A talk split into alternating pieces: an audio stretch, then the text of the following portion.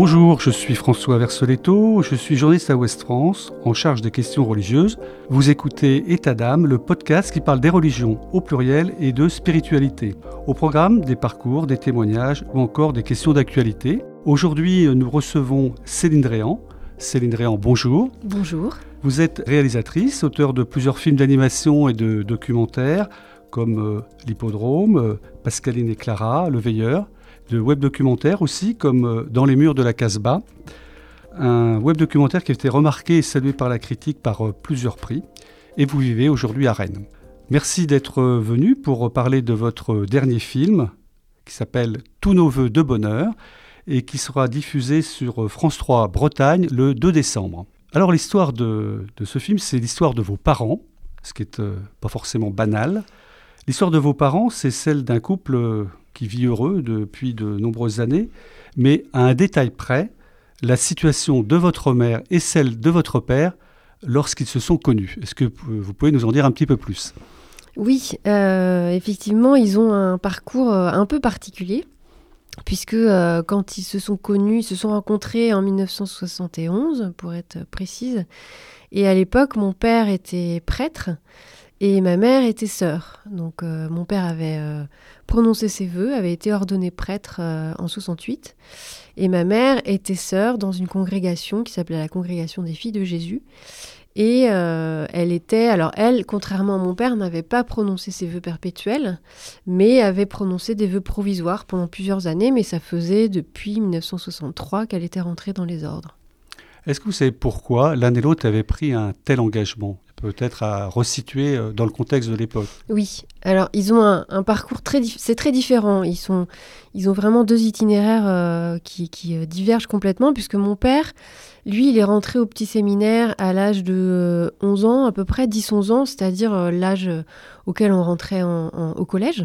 En Bretagne? En Bretagne, ouais. Mon père est rentré au petit séminaire de Plouermel quand il avait 10-11 ans, au moment de l'entrée au collège, pour des raisons qui sont euh, communes à beaucoup de petits garçons de cette époque. C'est-à-dire que euh, il était, euh, il débrouillait plutôt bien à l'école. Donc c'était d'abord un moyen de faire des études que d'entrer au petit séminaire pour les familles qui étaient, qui n'avaient pas beaucoup d'argent. Mon père, il était dans une famille pauvre. Il y avait sept enfants, six garçons et une fille, et c'est sa maman notamment, mais l'ensemble de la famille était très pratiquant, très catholique. Et à l'époque, il fallait avoir un enfant prêtre. C'était vraiment, enfin, c'était vraiment la consécration que d'avoir un de ses enfants qui rentrait dans les ordres, notamment un garçon. Et donc, euh, tous les grands frères de mon père sont passés par le petit séminaire, parfois par le grand séminaire aussi, qui est l'équivalent, on va dire, de, l'université euh, pour euh, des études supérieures pour les, apprentis prêtres. Et tous ont quitté parce qu'ils avaient envie de faire autre chose. Et mon père, parce que probablement il était, euh, il s'était engagé vis-à-vis de sa mère et il avait promis qu'il irait jusqu'au bout. Et puis c'était un, petit garçon qui était dans une forme de fidélité vis-à-vis de ses parents. Il est resté. Et euh, après, il a eu quand même des moments de doute, notamment euh, il est parti en Algérie. Il a fait la guerre d'Algérie pendant qu'il était au grand séminaire. Donc il est revenu la guerre d'Algérie avec des doutes, des questions euh, sur, son, sur ce qu'il voulait vraiment, sur quel était vraiment le sens de, son, de sa démarche. Et puis finalement, il a réintégré le grand séminaire parce que, bah, en fait, il connaissait que ça. C'est l'Église qui l'a élevé, quoi. Et euh, voilà, il est devenu prêtre. En 68, il a été ordonné prêtre. Ma mère, c'est très différent, puisqu'elle elle a un parcours euh, plutôt de petite fille. elle a un parcours difficile, d'une enfance difficile. Elle a euh, perdu sa maman quand elle avait 9 ans, elle a eu la tuberculose, elle a été pendant deux ans euh, à l'hôpital. Ensuite, elle a été, euh, son père a, eu des difficultés, des problèmes avec la justice, puis il a disparu. Enfin, vraiment, elle a une enfance difficile. Et elle a été, elle avait un tuteur qui était un de ses oncles. Et, et en fait, elle a été émancipée à 17 ans. À l'époque, on était majeur à 21 ans. Et donc, elle, elle a, à 17 ans, elle a été émancipée. Elle a commencé à travailler à Rennes. Elle était à Rennes, ma mère.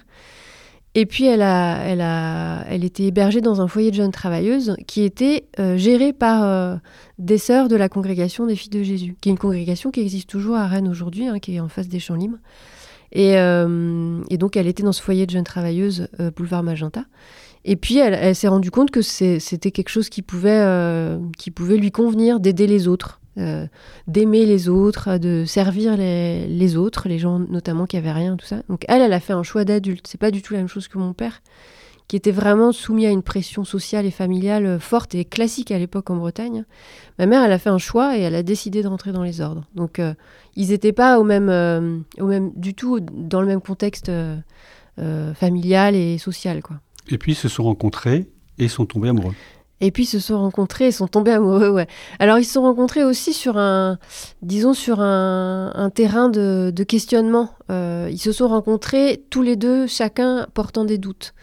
Et euh, c'est pas juste une, euh, un coup de foudre. Enfin, c'est pas juste effectivement parce que tout d'un coup ils se seraient rencontrés que ça aurait mis fin à leurs engagements.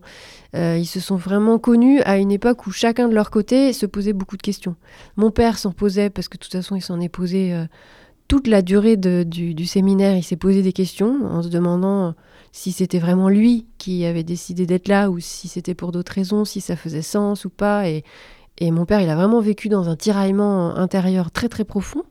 Et ma mère, elle se posait des questions qui étaient probablement plus d'ordre politique parce que euh, elle se disait euh, finalement on fait vœu de pauvreté mais est-ce que ça a vraiment du sens? Est-ce que nous on est vraiment dans une logique de pauvreté par rapport à des gens qui sont euh, qui travaillent qui ont une charge de famille qui ont du mal à boucler leur fin de mois etc elle elle ne elle n'était pas sûre d'être en accord avec que sa manière de vivre dans la congrégation était en accord avec les valeurs qu'elle défendait. Donc elle avait des questionnements plus, plus larges. Ils ont partagé rapidement des engagements communs. Ouais, ils, ont, ils se sont rencontrés euh, à une époque où ils étaient tous les deux dans un quartier de Lorient, qui était un quartier euh, populaire, ouvrier. Euh, et, donc ils étaient tous les deux engagés dans ce qu'on appelait, ce qu'on appelle l'action catholique ouvrière. Donc c'est vraiment des groupes de réflexion sur le sens de des groupes de réflexion chrétiens sur euh, qu'est-ce que ça veut dire travailler, qu'est-ce que c'est être ouvrier, euh, voilà, le, rapport à la société, etc. Et donc ils étaient très engagés dans cette démarche-là auprès des populations ouvrières. Et ils se sont euh, vraiment rencontrés à travers ça, quoi. Et, et, ils ont commencé à partager leurs doutes. Et, et ce partage s'est petit, petit, à petit transformé en, en, affection. Et voilà, c'est devenu compliqué. Et c'est un rapprochement qui euh, n'a pas été euh, très bien vu mm. au départ par les autorités religieuse. Bah oui, puisque c'est euh, c'est vrai que c'est ben voilà c'est disons que bien que eux s'étaient euh, rendu compte que quelque chose se passait qui n'était pas tout à fait euh, cohérent avec leur engagement, ils avaient quand même décidé d'aller jusqu'au bout de leur année et de voir. Parce que enfin pour eux c'était c'était quelque chose d'énorme quoi. Ils, ils, avaient tous les deux ma mère devait avoir 29 ans et mon père 30 33 ans votre mère enseignait Ma mère enseignait. Elle était euh, sœur institutrice dans une école euh, catholique. Et, euh, et, donc, ils avaient décidé que ce, ce qui leur arrivait là était trop énorme et qu'il fallait prendre un peu de recul et prendre le temps et surtout terminer ce qu'ils avaient commencé auprès des enfants, auprès des adultes, des, voilà, des gens de la paroisse. Et puis en fait, leur rapprochement a dû se sentir et, et en fait, c'est la hiérarchie qui les a qui les a, euh, qui les a convoqués, qui a convoqué la famille euh, pour ma mère, euh, enfin son, son, frère, son grand frère, alors que ma mère, elle, elle était largement majeure pour le coup, et, et puis qui ont, voilà, qui leur a demandé de plus voir, qui leur a interdit de se voir, ce qui était probablement la, la meilleure chose à faire pour, pour précipiter leur situation. Et, euh, Parce que votre mère n'a même pas pu euh, terminer l'année scolaire. En ouais, ma mère est partie ouais, euh, avec, je pense, beaucoup de regrets de, de laisser les enfants de sa classe. Et puis, ouais, ouais, elle est partie parce que.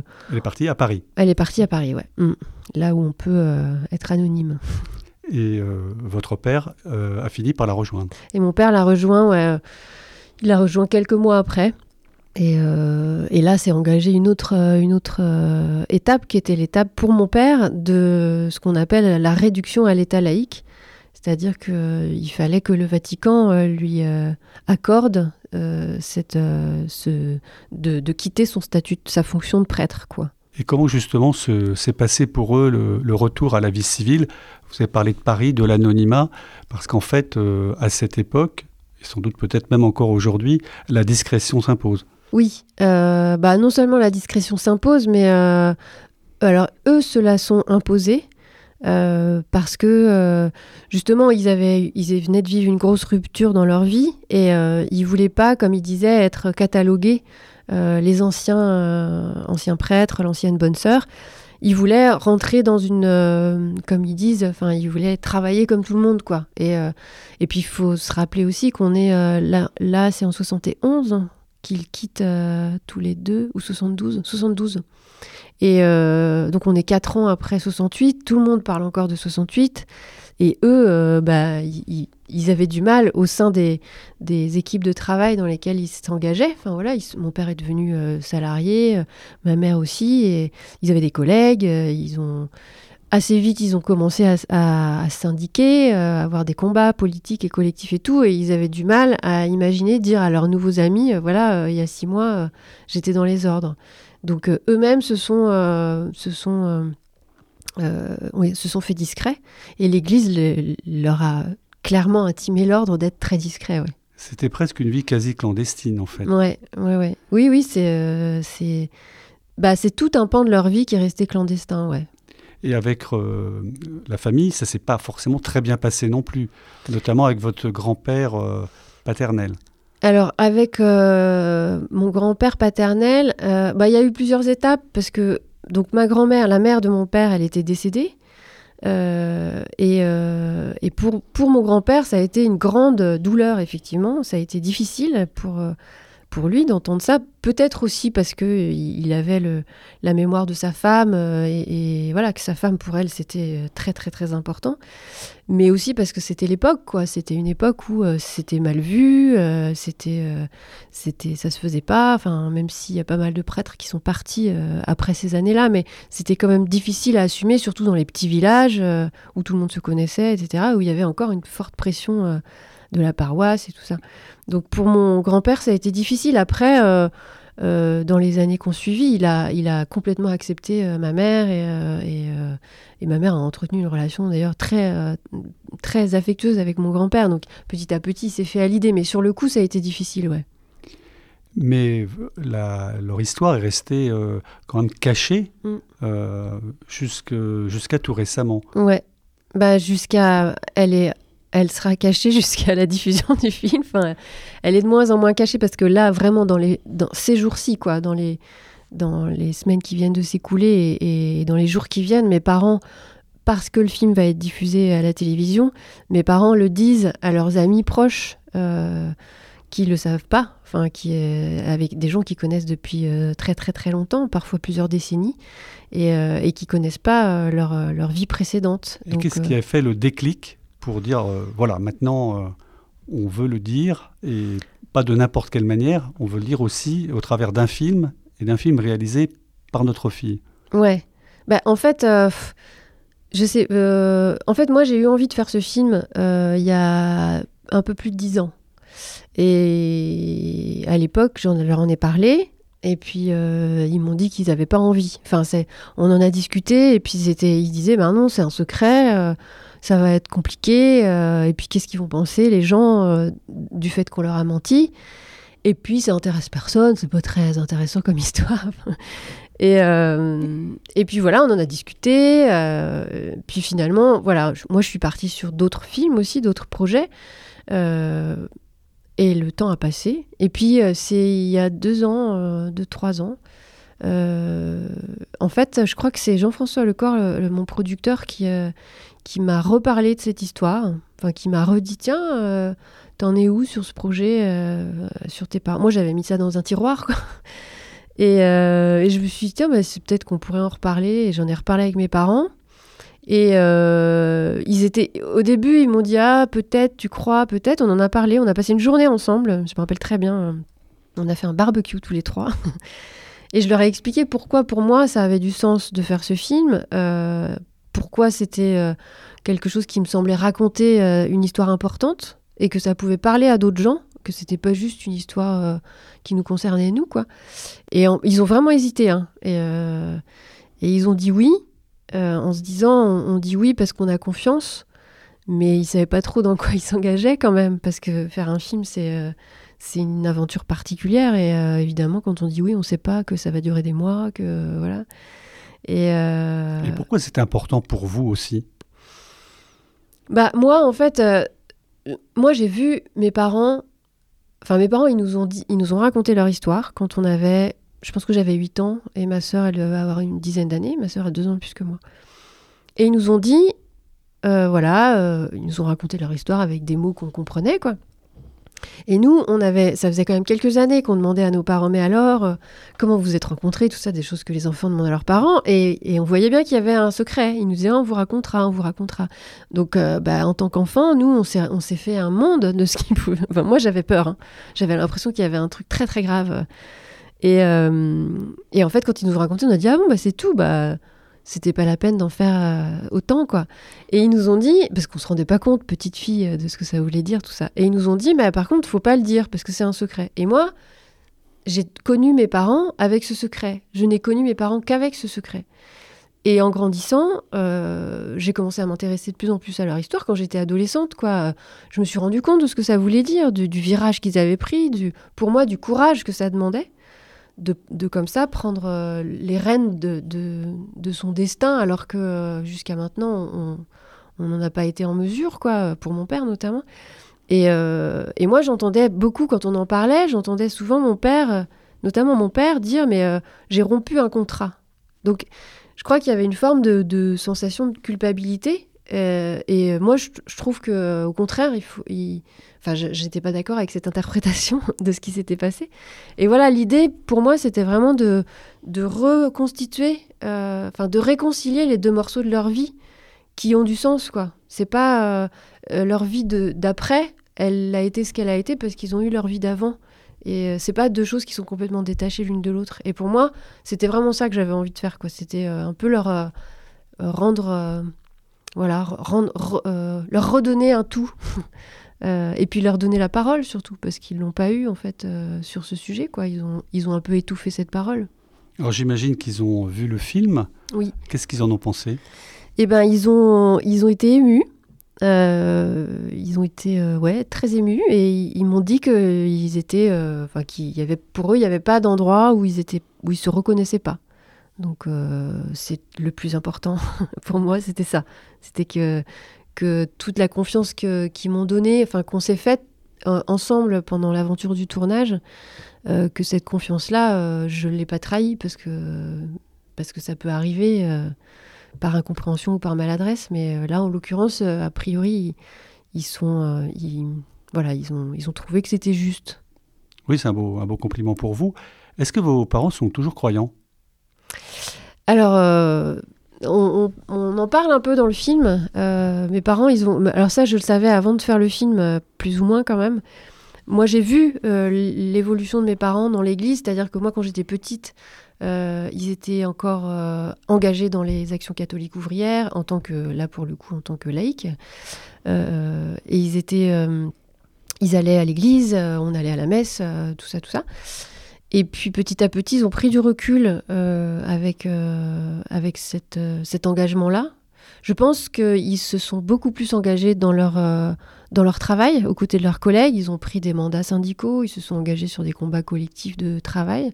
Et je crois qu'ils ont trouvé davantage de sens dans ces combats-là que dans la manière dont ils vivaient leur questionnement dans l'Église. Donc ça, c'est pour ce qui est de la pratique et de la place dans, dans l'Église. Et euh, dans une paroisse, on va dire. Mais euh, et petit à petit, euh, aujourd'hui, ils, se disent, ma mère se dit agnostique et, mon père dit qu'on passe sur terre et puis après, voilà. Donc il a, cette phrase, j'ai tout laissé tomber. Ouais, ouais. Il parle de la pratique religieuse, ouais, et de, son, et de son rapport à, l'Église. Ouais, ouais, ouais. Ouais, ouais, il je crois qu'il s'est. Euh, en fait, c'est particulier aussi hein, d'être euh, élevé dans un. Non pas vraiment dans une. Pas seulement dans une croyance, mais dans une institution, dans une institution qui est quand même. Euh, une institution qui surplombe. Enfin, c'est c'est pas juste la foi. En fait, c'est la foi et l'Église, c'est un peu quand même deux choses différentes. On peut être croyant et être et ne pas du tout être d'accord avec l'Église et, on peut être pratiquant euh, et, être plus attaché au rite que finalement à une forme de croyance, de démarche intérieure. Enfin voilà, moi je pense qu'il faut aussi séparer les, parfois les deux, les deux démarches. Et mon père, il a été engagé tellement fort euh, comme petit garçon dans, dans une forme de, de de prosélytisme. Enfin voilà, est-ce qu'il a la question du libre arbitre, elle est très importante pour cette génération-là. Et on en a parlé d'ailleurs avec des prêtres aujourd'hui, et c'est une question cruciale. Aujourd'hui, il y a des mariages qui sont annulés si l'un ou l'autre des mariés prouve qu'il n'avait pas son libre arbitre au moment du mariage. C'est possible de faire annuler un mariage par l'Église, des mariages religieux bien sûr. Et la question pourrait se poser pour un sacerdoce. Est-ce que mon père avait son libre arbitre ayant été dans l'Église si tôt, avec une pression si forte, etc. etc. Donc lui, il a été tellement, euh, tellement euh, on va dire, euh, moulé dans, ce, dans, dans cette croyance-là que quand il a pu s'en dégager, je pense qu'il a il a tout laissé tomber, en effet. Alors l'Église, tout récemment, euh, a pris euh, position sur euh, les enfants de prêtres, une réalité qui a été très longtemps cachée. Est-ce que vous pensez qu'un film comme le vôtre puisse faire avancer les choses? Alors je ne sais pas. Ce que je sais, c'est que... En même temps, moi je pense que mes parents, même s'ils avaient pu se marier, même si les prêtres avaient pu se marier, je crois que mes parents, au bout d'un moment, auraient quitté l'Église pour les, pour les doutes qu'ils avaient avant. Euh, mais euh, ceci dit, ils sont pas les seuls à être concernés. Il y a beaucoup de gens qui sont partis parce qu'ils avaient rencontré quelqu'un et qui sont partis euh, alors qu'ils auraient voulu rester et qu'eux, ils n'avaient pas de doute. Donc cette question, elle se pose en effet. Mais je sais qu'aujourd'hui, il y a la question dans l'Église se pose, pas partout. elle se pose sur certains continents davantage que d'autres. Euh, je pense qu'en Europe, on n'est pas, on n'est pas prêt à ce que ça devienne. Enfin, le temps n'est pas arrivé à ce que ça devienne une vraie question, pas encore. Euh, mais voilà, effectivement, il y, a, eu ces derniers temps beaucoup de témoignages euh, d'enfants de, de, prêtres, mais aussi de prêtres qui sont partis, de prêtres qui sont restés et qui ont assumé des vies amoureuses. Il y en a aussi qui, qui, ont témoigné. Il y en a au moins un qui a témoigné récemment. Donc oui, les choses bougent et, je pense que le, Vatican ne pourra pas à un moment faire l'économie de cette question-là. À propos d'un film précédent, Le Veilleur, qui était sorti en 2010, vous aviez confié On ne comprend pas tout de suite pourquoi un film est important pour soi-même. C'est après que je me suis rendu compte que j'avais suivi un chemin qui croisait mémoire, filiation, hérédité, tissait une réflexion sur ce que l'on garde et ce que l'on ne garde pas, quelque chose qui résonnait avec mon propre parcours. Est-ce que vous pourriez reprendre ce même propos après avoir euh, tourné euh, Tous mes voeux de bonheur? Oui, complètement. complètement. Oui, c'est, euh, ça c'est sûr, ça se reproduit à chaque fois, je pense. Quand on fait un film, on, est dans des, on a des intentions, hein, des intentions conscientes, qu'on écrit d'ailleurs, parce qu'il faut beaucoup écrire des dossiers quand on, quand on fait des films. Et, et voilà. Mais on a des intentions qui nous guident dans notre travail, mais je pense qu'on ne comprend pas toujours les, tout, ce qui est, euh, tout ce qui est souterrain et tout ce, qui, tout ce que ça raconte de nous. Euh, effectivement, sur le veilleur, c'était, plus, plus évident, parce que le veilleur, ça racontait une histoire liée au Cambodge. Moi, je connaissais pas du tout le Cambodge. Donc c'était très très loin de moi. On, on pourrait croire que j'y allais euh, en, juste en portant un regard sur une réalité que je connaissais pas. Mais je pense que le regard que je porte, comme c'est le mien, évidemment, il, était teinté de, de, ce que je suis, avec euh, mon histoire, etc. Et là, avec l'histoire de mes parents, évidemment, c'est plus, c'est plus, c'est plus immédiat. On, on, se doute que tout ça est porté par, euh, par une hérédité, par, euh, comme, vous, comme vous avez dit, que je garde, que je garde pas, que trier les valises de chacun, les mettre au bon endroit et, leur donner la bonne étiquette. ça fait partie du parcours. Céline Dréan, merci. Tous nos voeux de bonheur sera projeté à Lorient donc le 29 novembre, puis à Rennes le dimanche 1er mars au Champ Libre, en présence de vos parents et de l'équipe du film. La diffusion sur François Bretagne est prévue le 2 décembre. Retrouvez cet épisode ainsi que nos autres productions sur le mur des podcasts de Ouest France.